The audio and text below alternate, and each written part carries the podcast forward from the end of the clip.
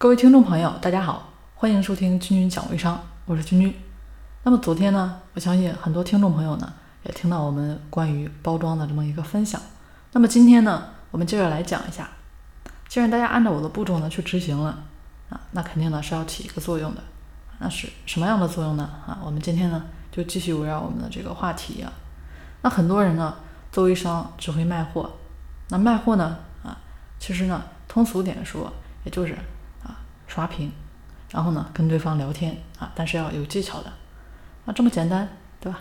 但是呢，我觉得大家呢还要学会一样东西啊，非常重要的，那么就是培训讲课。其实说到这个培训讲课，很多小伙伴可能没有经历，有可能呢更多的是自己不敢去站出来。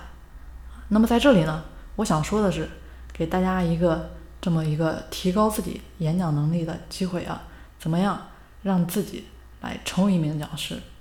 那么现在我们其实每一个人的群里面呢，都有一些培训课，因为呢很多堂内老大啊，他们都需要人呢站出来分享。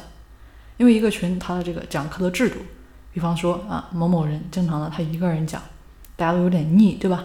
但是呢在这里你是有机会站出来的啊，所以说这是一个你提升自己成为讲师的机会。那么第二个呢，讲课的话呢，就是你该做哪些啊？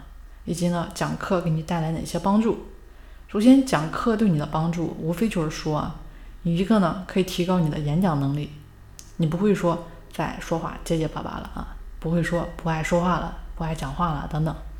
那第二个呢，就是它可以在一个社群里面，在我们这么一个圈子里面形成一定的口碑跟影响力。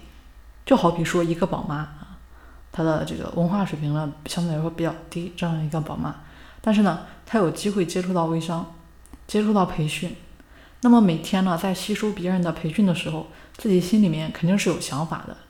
可能更多的人心里面的想法是说：“哎呀，我今天收益了。”但是呢，呃，在这里我觉得更多的想法呢是，哪一天啊，你也能够站出来讲课，你也可以模仿别人。但是啊，模仿别人呢是前段时间的，后面的时间呢，是你已经也能够分享。那么说到分享呢，大家会觉得没有内容，对吧？怎么办？没有内容很简单，自己的经历每个人都有自己的故事，为什么你没有故事呢？啊，就是像我们前面跟大家讲的，你把你的经历呢拿出来讲给大家听，那么你呢通过一次的演讲，你就会有第二次的机会，因为你的能力啊这块儿其实已经在提升自己了。所以说，我们做微商不仅仅是卖货，更多的呢是你学会做讲师，学会分享。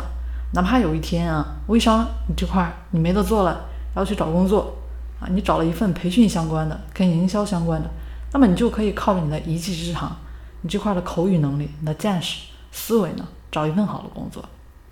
那么做微商其实啊，不仅仅是卖货赚钱，更多的是自己呢得到了提升，其他方面的提升可以让自己今后受益。所以呢，今天跟大家啊做这期节目啊录个音，其实主要也就是告诉大家。我们做微商呢，有很多很多的价值在里面。嗯，不过大家听了啊，我们的节目，希望大家呢一定要去执行。好了，那今天呢，跟大家就先讲到这里。